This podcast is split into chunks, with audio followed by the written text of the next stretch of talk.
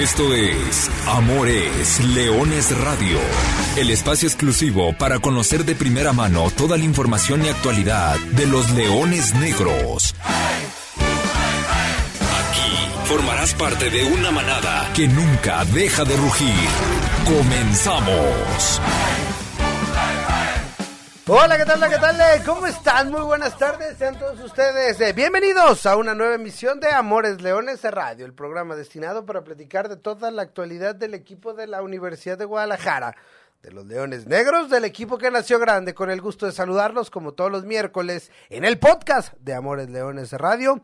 Buenas tardes. Híjole, qué complicado es arrancar un programa después de lo sucedido, porque tendremos que platicar de una semana en la cual hubo luz y hubo sombra, en la cual hubo esperanza y desesperanza, en un lapso de cinco días.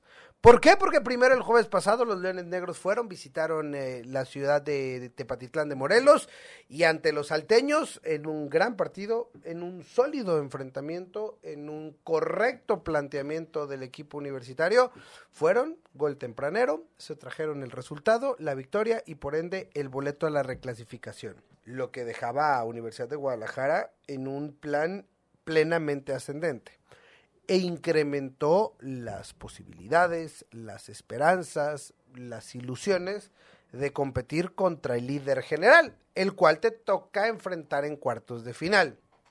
Después, sumémosle eso a nuestra querida, diagonal odiada, Liga de Expansión, más odiada que querida, que determina que el juego se tenga que realizar el martes. Para efectos de Amores Leones, horrible, porque no podemos platicar, no podemos regalarle boletos, no podemos eh, hacer la previa completa.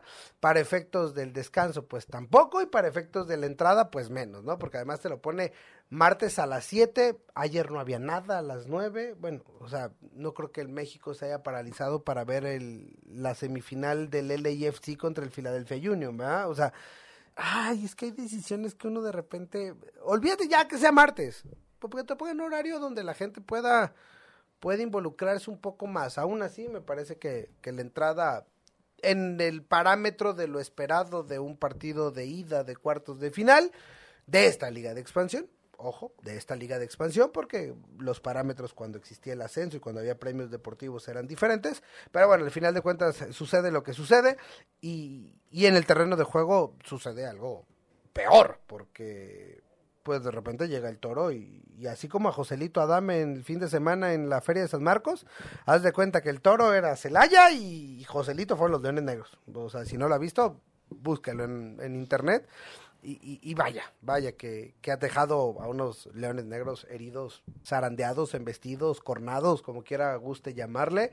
Pero bueno, de eso estaremos platicando. O sea, de esos dos partidos de esta semana y por supuesto de la previa de lo que tiene que hacer Leones Negros para la visita del próximo viernes a Celaya del partido de vuelta y, y habrá que ver, habrá que analizar ambos juegos, qué hizo bien Leones Negros en Tepatitlán, qué hizo mal en el partido de ida contra los Toros del Celaya pero sí me pareció que ayer fue demasiado castigo, pero demasiado. Ya lo estaremos analizando. Antes que todo, yo soy Arturo Benavides, muy buenas tardes, bienvenidos sean todos y saludo, por supuesto, con mucho gusto al profesor Carlos Alberto Valdés. Profe, ¿cómo andas? Buenas tardes. Hola, ¿qué tal Arturo? ¿Cómo estás? Muy buenas tardes. A ti, a Lulú, a Brian, a todos los que nos escuchan todas las semanas. Sí, bien lo dices, queda a medias este programa de lo que pudo haber sido un programa lleno de esperanza a lo que va a terminar siendo un programa que la actualidad opaca el pasado y el pasado no hay que dejarlo de ver porque fue destacado lo que consigue Leones Negros. ¿Por qué? Porque lo platicábamos la semana anterior, llega muy condicionado, llega prácticamente con dos strikes a los últimos partidos de la campaña y poco a poco, paso a paso, fue haciéndose camino para llegar a unos cuartos de final, en donde desafortunadamente por el resultado no compareció Leones Negros. Y en el trámite hubo momentos en los cuales intentó comparecer, pero es mucho equipo el de Francisco Ramírez. Ya hablaremos de ello, Ya lo analizaremos y ya veremos cuáles fueron los pecados de Leones Negros, pero de la mano también cuáles fueron los aciertos del conjunto de los toros de Celaya. Muy condicionada la vuelta por lo que pasó el día de ayer hace menos de 24 horas en el Monumental de la Calzada Independencia, pero ya estaremos platicando de ello porque hay que analizar y hay que tratar de matizar por qué pasó lo que pasó y no simplemente quedarnos con lo que se vio contra Tepatitlán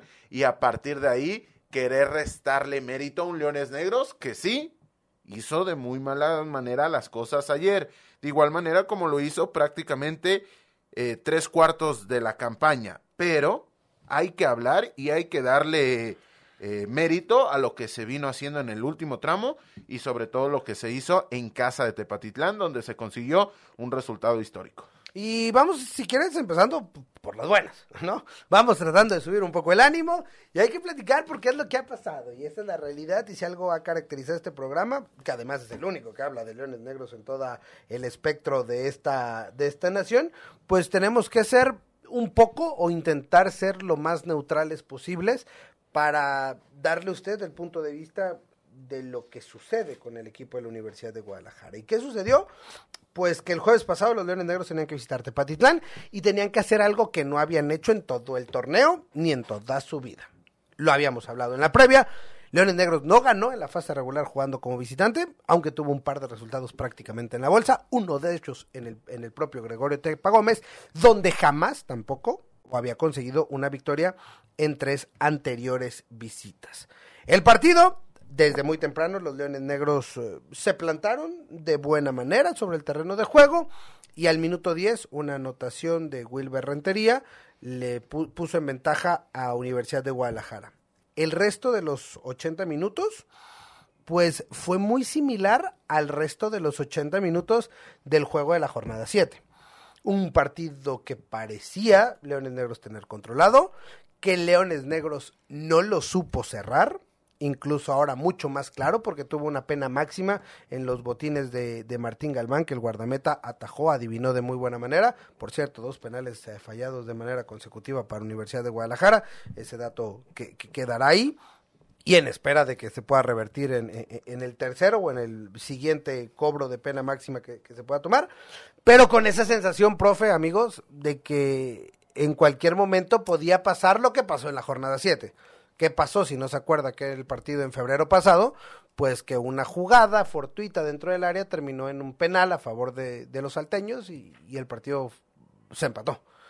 Y entonces decías, es que si no lo... Es, y la gente de Tepatitlán y en el ambiente estaba la desazón y, y, la desesperanza y la gente de Tepa medio enganchada de diciendo, no, es que este equipo no trae nada, ni, ni le va a hacer nada.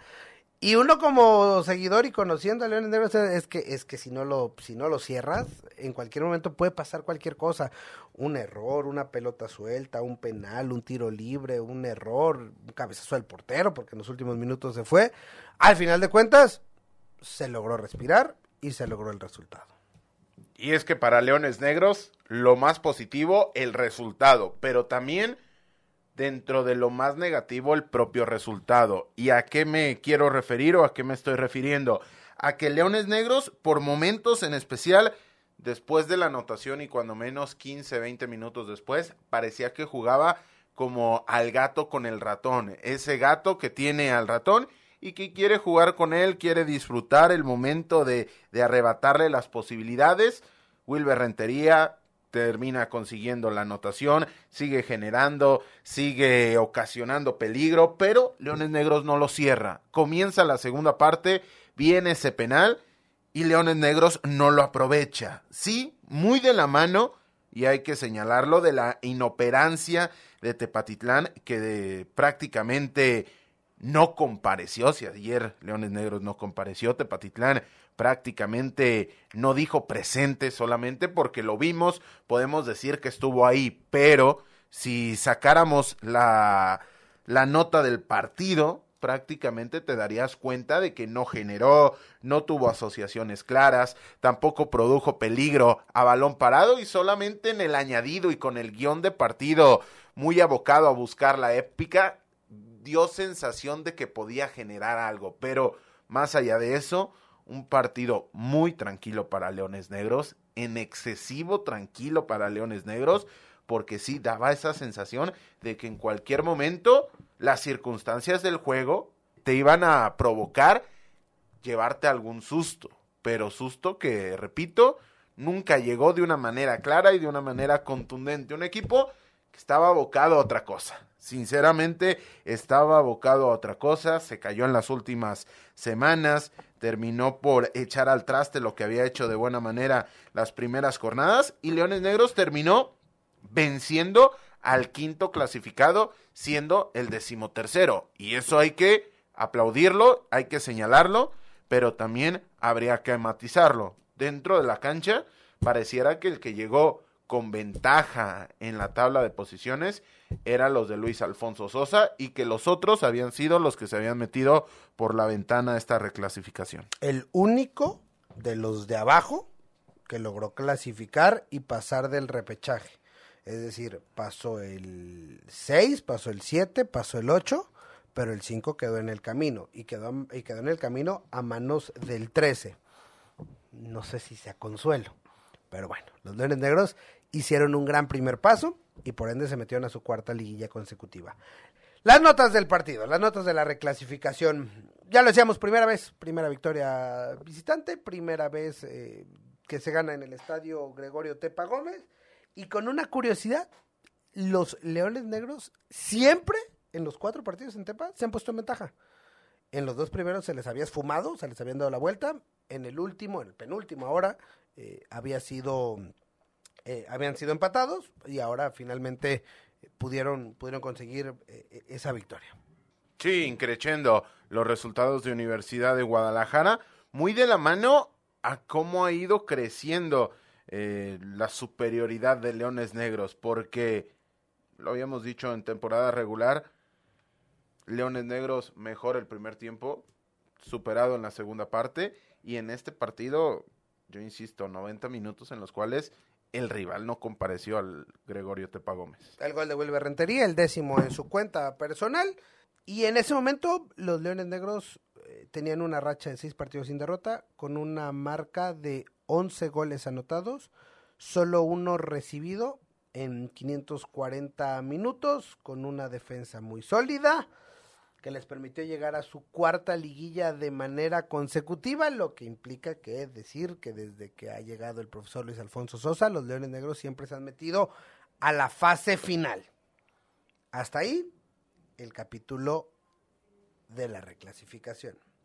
Ahora, un poquito de la previa, ¿no? Porque a Leones Negros le tocó Celaya, el superlíder, el todopoderoso y en un partido también con sensaciones de revancha directa, porque es revancha directa, porque lo, topas en la misma instancia que lo topaste en el Grita México Apertura 2021, cuando en ese entonces, era de vu tal vez, los toros eh, despacharon a los melenudos con global de 3-1. La serie se resolvió en el Miguel Alemán Valdés, en el Jalisco UDG se había llevado ventaja de 1 por 0. En expansión, la marca favorece a los toros que después de lo de ayer han derrotado en seis ocasiones a los Leones Negros, incluidas las dos de fase final y las dos de esta temporada, ¿eh? porque esta temporada Celaya ganó en el Jalisco y ganó en el Miguel Alemán Valdés, lo que convierte a Celaya en uno de los equipos que, pues, pareciera, le tiene tomada la medida a, a los Leones Negros, que solo los han podido vencer en dos ocasiones, ambas, por cierto, en el Estadio Jalisco una en liguilla, una en fase regular. Y entonces con este escenario llegamos al encuentro del día de ayer. Partido de ida de los cuartos de final del Clausura 2023, cancha del Estadio Jalisco. Se pone a rodar la pelota y en lo que estoy hablando en ese mismo lapso de tiempo, el Celaya se plantó en el área grande y sacó un tiro potentísimo que tapó Felipe López.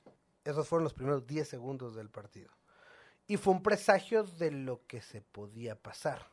Fueron minutos de pánico a los que se enfrentó Leones Negros y ese pánico al minuto 8 terminó cediendo. Gol de Amauri Escoto con un Celaya y me lo explicaba en el día de ayer y trataré de, de hacérselo llegar y hablamos simplemente de esos primeros 10 minutos eh, en, este pedazo del, del programa, profe. Un Celaya que utiliza una línea de tres defensores que no se mueven, que no salen nunca jamás en su vida. Dos laterales que cuando se suelen sumar al ataque no forzosamente son carrileros pegado a la banda, sino que, que, que pueden cerrarse o jugar por el centro. Un mediocampista de contención, como es Adolfo Domínguez, y adelante cuatro güeyes que, que, hacen la fiesta. Pero hacen la fiesta, o sea, es decir, tienen como la instrucción, sean libres, sean felices, jueguen.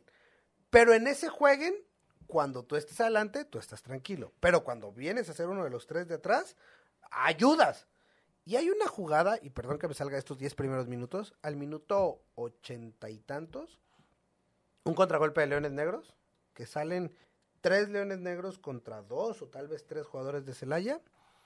Y a la vuelta de 50 metros de conducción de pelota son tres jugadores de Leones Negros contra 10 de Celaya defendiendo. Más o menos es lo que, lo que hace Celaya. Y en esos 10 primeros minutos, pues ahí un gol a estas alturas o tan temprano, un gol tan temprano en el partido, te cambia el, script. O sea, te, te destantea, te mueve todo.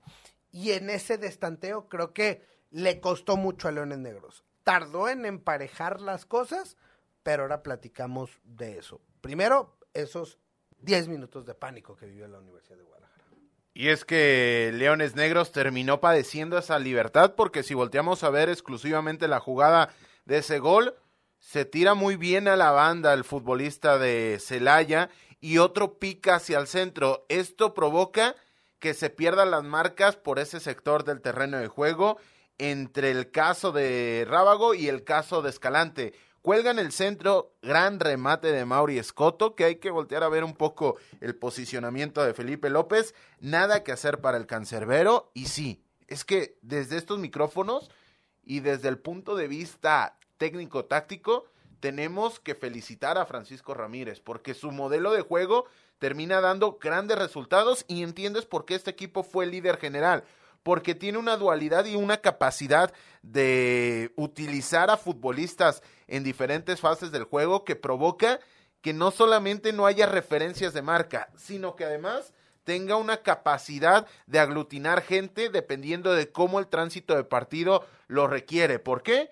Porque volteas a ver a la banda, normalmente te hacen el 2 contra 1, entre, el, entre uno de los stoppers y el carrilero por ese costado. Volteas a ver el centro y muchas veces veías a Aguilar y a Peña metidos como un doble escudo y delante de ellos a Del Ángel y a Domínguez, que hay que decirlo, también es uno de los futbolistas más dúctiles de cara ofensiva de medio campo de la división. Y si a eso le sumas a un Marín, que fue el líder de goleo, a una Costa y a un Escoto, que no solamente te dan esa potencia ofensiva, sino que además se ponen el overall y se ponen a trabajar. Esa, ese pressing es fantástico y es desde el punto de vista táctico uno, si no es que el equipo más dúctil y más rico de variantes y de capacidad de registros y demás cuestiones que tiene la división. La tiene hecha. O sea, la tiene hecha eh, el, equipo de Celaya, el profe Paco Ramírez, y, bueno, se notó. Después, conforme fue avanzando el, partido, Leones Negros, y también hay que ser y, reconocer que la banca universitaria ajusta sobre la marcha, ¿no? Hace línea de tres también para tratar de, de detener ese, ese vendaval, porque pareciera que es la única forma de, de poder más o menos emparejar la situación. Se va emparejando. Eh, muchas tarjetas, muchas tarjetas. Seis, seis amonestados terminó Leones Negros, cuatro más eh, el equipo de Celaya. Pero me parece que Leones Negros de a poco fue emparejando las situaciones. No maniató a Celaya, al menos no en la primera parte, pero sí tuvo algunas aproximaciones. O sea, Leones Negros tuvo tres, la sacó bien Allison para disparos de Galván, uno de Vallejo. Pero Celaya siguió siendo igual de peligroso durante esa primera parte, en el cual tal vez terminó decantado un poco hacia Celaya, pero no ya tan radicalmente. Para la segunda parte, Celaya le bastaron dos llegadas. Celaya llegó dos veces y te metió dos goles. Eh, y, eso ya hay, hay poco que hacer cuando eso. Y Leones Negros llegó mucho. mucho más que Celaya. Leones Negros tuvo una propuesta mucho más propositiva, fue hacia adelante, se hizo de la tenencia de la pelota, tal vez y en mucho porque Celaya así lo quiso y te lo permitió y te dijo, échale, atácame. Yo finalmente necesito contragolpes. Y hay una jugada que puede describir todo. Creo que en el primer tiempo fueron tres tiros libres y los tres terminaron estrellándose en la barrera. En el segundo tiempo hay otro tiro libre delante de medio campo y se estrella en un monito de la barrera. Después juegan un ratito ping pong, sale un pelotazo largo, le cae a Carlos Gael Acosta y con una visión de campo bastante plausible, saca un zapatazo, ve adelantado a Pipe López y marca el 2 por 0. Y entonces, ahora sí, ya con la historia cuesta arriba, pues Leones Negros intenta ir para adelante, intenta ir para adelante, intenta ir para adelante. Tiene, está cerca, compite, pelea, se mete al área, no puede finiquitar la jugada que te pueda descontar en el marcador y decirte, bueno, el 2-1, ¿no?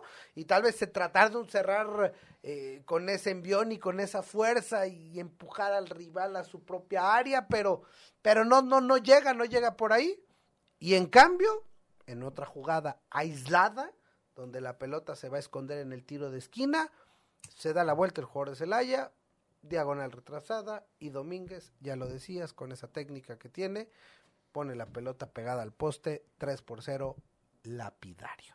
Sí, lo dicho, el conjunto de Celaya, a mí este tipo de equipos que abracen una postura y, y no les interese cómo evoluciona el partido. Ellos tienen su idea muy clara, termina siendo fabuloso desde el punto de vista analítico, pero Leones Negros empareja el trámite con una capacidad interesante de juntarse, en especial ganando protagonismo Romario Hernández, tratando de potenciar a Vallejo, tratando de potenciar a Wilber Rentería, que en estos dos nombres habrá que, eh, que hacer un frenón y darnos cuenta que el partido complicado de Leones Negros pasa por el poco protagonismo de estos dos futbolistas.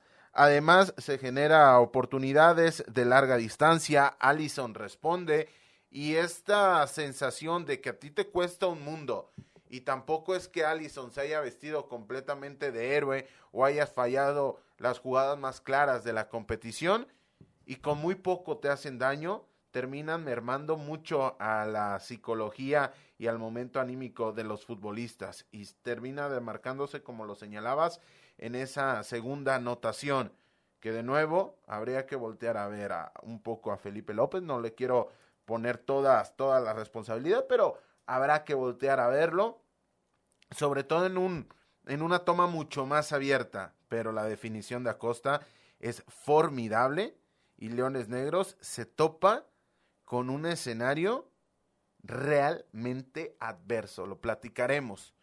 Pero tú mencionabas cómo la primera anotación condiciona a Leones Negros.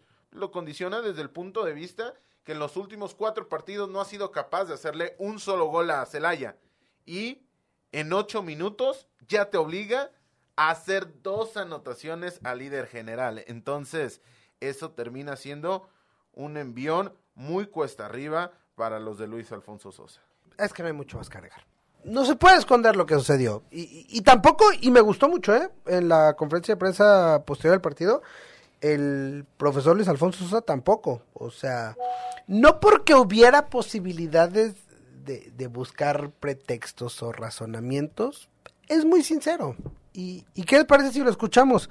¿Cómo, ¿Cómo habla de, en términos generales, ¿De qué le pasó y qué pasó en el partido de ida de los cuartos de final? No, no, ya, ya los conocemos, ya, habíamos eh, jugado contra ellos, ya habíamos analizado eh, su forma de, jugar, teníamos eh, las mejores referencias y justamente sabíamos cómo nos podían hacer daño y terminaron haciéndolo. Es un equipo que trabaja muy bien sus transiciones, que sus repliegues son hasta con ocho, nueve jugadores desde el balón, cuando roban salen en, velocidad. Eh, han anotado bastantes goles de esa forma y además la, táctica fija la pelota parada y hoy caímos en el, error de, a pesar de haber analizado las virtudes del equipo rival, terminaron haciéndonos daño de, esa forma. Todo el, el segundo gol eh, fue tal cual.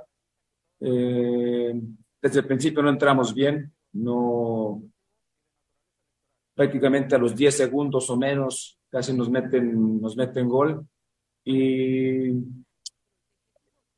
en estas instancias es muy importante entender cómo se tienen que jugar las liguillas. Si hoy el equipo eh, no lo hizo, eh, tuvimos que modificar sobre la marcha eh, para neutralizar porque estábamos siendo muy superiores. Tuvimos que neutralizar primero y después empezar a jugar. Entonces, eso lo, lo, terminamos haciendo y hubo una leve mejoría, tampoco una mejoría como, como esperábamos Tuvimos alguna que otra situación donde nos pudo haber primero dado el empate, después reducido las distancias en el marcador, pero la realidad es esta. Ahora tenemos que pensar en el siguiente partido eh, el próximo viernes. Y, bueno, más allá de eso, yo creo que es importante eh, levantar la cara primero y, enfrentar el partido como lo tenemos que enfrentar. Ahí está la situación. Son tres goles de, desventaja, vas a jugar contra el líder general, un equipo, por donde quieras que lo veas, no ha perdido en condición de local en todo el torneo, es más, no sé desde cuándo no pierdes el Haya jugando en casa, fue líder general con seis puntos de diferencia sobre el segundo, en casa siete victorias, dos empates, así como dijo Jürgen Klopp, profe. Sí, sí, sí, cuando le preguntaban a Jürgen Klopp, de cara a la vuelta de los octavos de final de la UEFA Champions League de esta temporada frente al Real Madrid. Le preguntaron cuántas, cuántas probabilidades tiene el Liverpool de remontar ante el Real Madrid en el Santiago Bernabéu. Cero. Ni siquiera un milagro te termina por meter. Y con esa honestidad, el técnico alemán terminó ejemplificando la dificultad que había. Luis Alfonso Sosa se lo preguntábamos de la misma manera. No quiso dar un porcentaje, pero Leones Negros, ojo, una buena noticia dentro de todo. Sí le ha hecho cuatro goles a Celaya. Desafortunadamente, eso ya queda muy lejano en el 2018. Y ni con esos cuatro goles clasificaría la siguiente fase, porque el resultado final fue cuatro goles contra uno. Y ninguno de esos anotadores sigue en la institución. Y aquí quiero hacer un pequeño parón. Todo está de cara a una eliminación. Y todo también está abocado a una eliminación estrepitosa.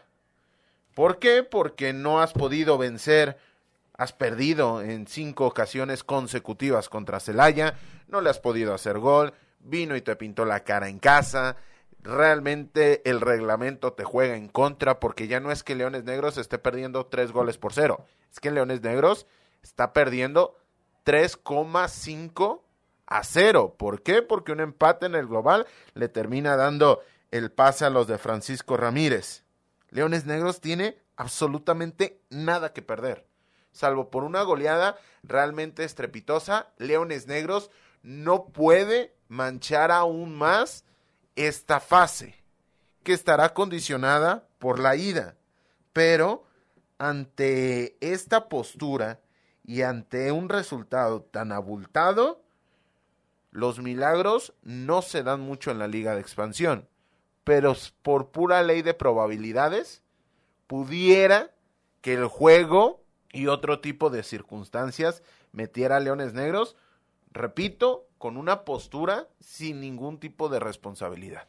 Me quedo con las palabras que justamente dijo el profe Sosa. No podemos ni debemos arrastrar el prestigio del equipo de la institución ni de nosotros mismos. Hay formas de perder y no podemos hacer un partido como el que se hizo el día de ayer. Y eso es creo que lo que tiene que hacer Leones Negros, ¿no? Darle dignidad, pelear, levantar la cabeza, porque creo que el peor pecado sería salir con, con, la melena echada y, y, echado por la borda y, y pensar, no sé si tanto en una remontada, sino en un partido en un partido que arranca 0-0 y a tratar de ganar un partido y, y darle decoro, ¿no? Olvídate del marcador global. No sé, profe, tú, tú, has estado en cancha, a ti te ha tocado vivir partidos de eliminación directa.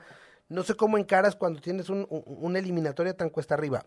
A mí se me ocurre eh, como aficionado, como seguidor, como jugador o como técnico es, va, ah, listo, ya está, se acabó si quieres. Tenemos, tenemos 90 minutos, hay que jugar 90 minutos, hay que jugarlos como se tienen que jugar. Olvídate que necesitamos cuatro, vamos ganando, o vamos empatando si nos alcanza, o vamos perdiendo pero compitiendo, y listo.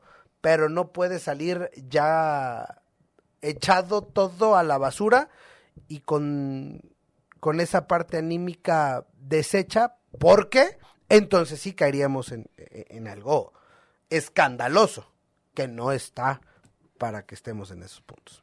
Sí, totalmente. Tendrá que Leones Negros hacer un partido quirúrgico, porque si sacas del contexto que estás en una eliminatoria, el partido sigue siendo complejísimo el enfrentar a Celaya, pero puedes abocar a lo que pasó en la temporada regular, que fue un resultado mucho más apretado, un gol por cero y Leones Negros venía de un marasmo y de un de un momento negativo, venía de resultados mm, para nada, para nada esperados de caer ante Correcaminos, de haber empatado, de no haber podido debutar frente al conjunto de Pumas Tabasco y Leones Negros cae, sí, termina cayendo, pero uno por cero. Y ese, ese video habrá que volverlo a desempolvar y verlo para ver qué hizo Leones Negros para que en Celaya, con, una, con unas condiciones bastante desfavorables, competir de una mejor manera que lo hizo cuando venía en un buen momento y estaba en casa como lo fue el día de ayer. Es lo que tendrá que hacer. El próximo viernes 7.05 de la noche, Estadio Miguel Alemán Valdés en Celaya, Guanajuato, el partido de vuelta de los cuartos de final de clausura 2023. Universidad de Guadalajara, visita Celaya, lo puede ver por todas las plataformas. Lo podrá ver por Marca Claro, por Fox Sports, por ESPN, por VIX, por TVC Deportes, por High Sports. Todas tendrán el partido para que pueda seguir el andar de la Universidad de Guadalajara en este cierre de temporada 2022-2023. ¿Algo más, profe, de, de, la serie Leones Negros, de la temporada? Ya habrá tiempo, ¿no? De platicar de todo lo que viene, todo lo que falta, pero, pero algo más. No, prácticamente todo está dicho. Decirle a la gente mantenerse al tanto de cómo evoluciona Leones Negros en su andar en esta campaña. Y repito, la historia está para escribirse hay hojas de oro que escribir, hay o hojas de basura. Que Leones Negros en una vuelta, en una vuelta ganó cuatro goles por cero cuando necesitaba en ese momento tres goles. No de visita, pero Leones Negros ya sabe lo que es ganar en la vuelta cuatro, cuatro goles por cero. Entonces, apelando un poco al positivismo, y eso que yo soy, el, yo soy el estadista, ¿eh? Y no he sacado ni siquiera una estadística de ese tipo porque partido de visita que Leones Negros haya ganado por goleada. En la expansión, ni uno. Para terminar pronto. Ahora, vamos a la histórico jugando en condición de visitante. El 23 de octubre del 2010, Leones Negros le metió cuatro goles a Irapuato en el Sergio León Chávez. Victoria, cuatro goles por tres en Guanajuato. En el Apertura 2016, el primer partido de la Apertura 2016, el 17 de julio de aquel año, bajo un torrencial aguacero, por cierto, los Leones Negros le metieron cuatro goles a los Potros UAM. El resultado final de ese partido, cuatro goles por dos. Después de eso, de local. Sí, le hiciste a Celaya, le hiciste a Cafetaleros, le hiciste a Zacatepec y al propio Atlante. Nada más. Repito, la historia está para escribirse. Ok, vamos a escribirla. Vamos a escribirla juntos y nosotros se la contamos aquí el próximo miércoles. Antes de cerrar, antes de despedirnos eh, de este programa, pues hay que hablar un poquito más de esta Liga de Expansión, de la liguilla y del resto de las series de cuartos de final. Raya 2 contra Atlante, este miércoles a las 7 de la tarde noche. Tlaxcala recibe a Tapatío el, este miércoles también a las 9 de la noche. Y el eh, día de mañana, jueves, a las 9 de la noche, Cimarrones contra Morelia. Las vueltas, el viernes, la de Leones Negros contra Celaya. El sábado al mediodía, Atlante contra Rayados en la Ciudad de México. El sábado a las 5 de la tarde en el Estadio Jalisco, ni se emocione, a puerta cerrada. Tapatío recibe a Tlaxcala y el domingo 5 de la tarde Morelia contra Cimarrones. Sin lugar a dudas, la llave más apretada, Cimarrones contra el conjunto de Morelia, que me parece que llega como favorito el cuadro del norte del país. Y del otro lado, Raya 2 contra el conjunto de Atlante. Me parece que está muy decantada para el equipo azulgrana, además de que tiene la ventaja del mejor posicionamiento, cierra en casa. Por último, el cuadro de Coyotes dependerá de gran medida lo que pueda hacer el día de hoy en el Tlahuicole, porque más allá de que sea en el Estadio Jalisco, el Estadio Jalisco le cayó muy bien a Tapatío en esta temporada. Entonces, por ahí pudiera llegar a ser una llave muy decantada. Si para la vuelta el conjunto de Tlaxcala no lleva una ventaja lo suficientemente dilatada para poder llegar a aspirar a clasificarse a la siguiente ronda. Pero lo dicho, las dos últimas muy decantadas desde el punto de vista de un servidor y la más apretada, sin lugar a dudas, esa que involucra a Cimarrones contra Morelia. Sal de ahí, Tlaxcala, esa no es tu familia, dirían en una serie de televisión. ¿Te das cuenta? ¿Se dan cuenta? Las últimas cinco liguillas, las últimas cuatro liguillas en las que ha estado Leones Negros, Celaya, Atlante, Morelia, Cimarrones, Leones Negros, son la constante. Sí. ¿no? Ahora resultó que las dos filiales, Tapatío y Rayados, se metieron. ¿Quién más te gustaría que pudiera estar en esa familia? ¿Mineros? Mineros, dorados, por... En su momento, pero ahora Dorados no le importa ni, ni a ellos mismos, ¿no? Pero la tendencia está ahí, ¿no? O sea, si hablamos de la Liga de Expansión, pues son los cinco grandes de esta división de plata. Sí, las cinco constantes, los cinco equipos que normalmente se han afianzado. Bajó y Leones Negros de esas primeras cuatro posiciones en deprimento o a favor de un tapatío que terminó ocupando esas posiciones, porque normalmente esos lugares le pertenecían a estos equipos de los cuales estamos mencionando. Nosotros con esto, pues estamos despidiendo este programa. Ya habrá tiempo de platicar largo y tendido la próxima semana, de empezar a hacer eh, los resúmenes eh, del año y por cierto, la próxima semana es un programa especial, porque se van a cumplir 10 años exactamente el próximo miércoles del ascenso de los Leones Negros a la primera división.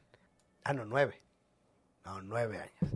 Nueve años. Ah, ya no sé, ya estoy desvariando, ya vámonos. Profesor Carlos Alberto Valdés, gracias. Gracias, Arthur, Lulú, Brian, amigos. La próxima semana con más. Nada más. Esperemos que con mejor. Ahora ya me tocó a mí cerrar con el positivismo. Yo soy Arturo Benavides, le agradezco el favor de su atención y solamente le recuerdo que goles son amores y amor es leones. Buenas tardes, buen provecho y arriba los leones negros. Hasta aquí llegamos. Gracias por ser parte de esta manada que nunca deja de rugir. Los esperamos el próximo miércoles en Amores Leones Radio.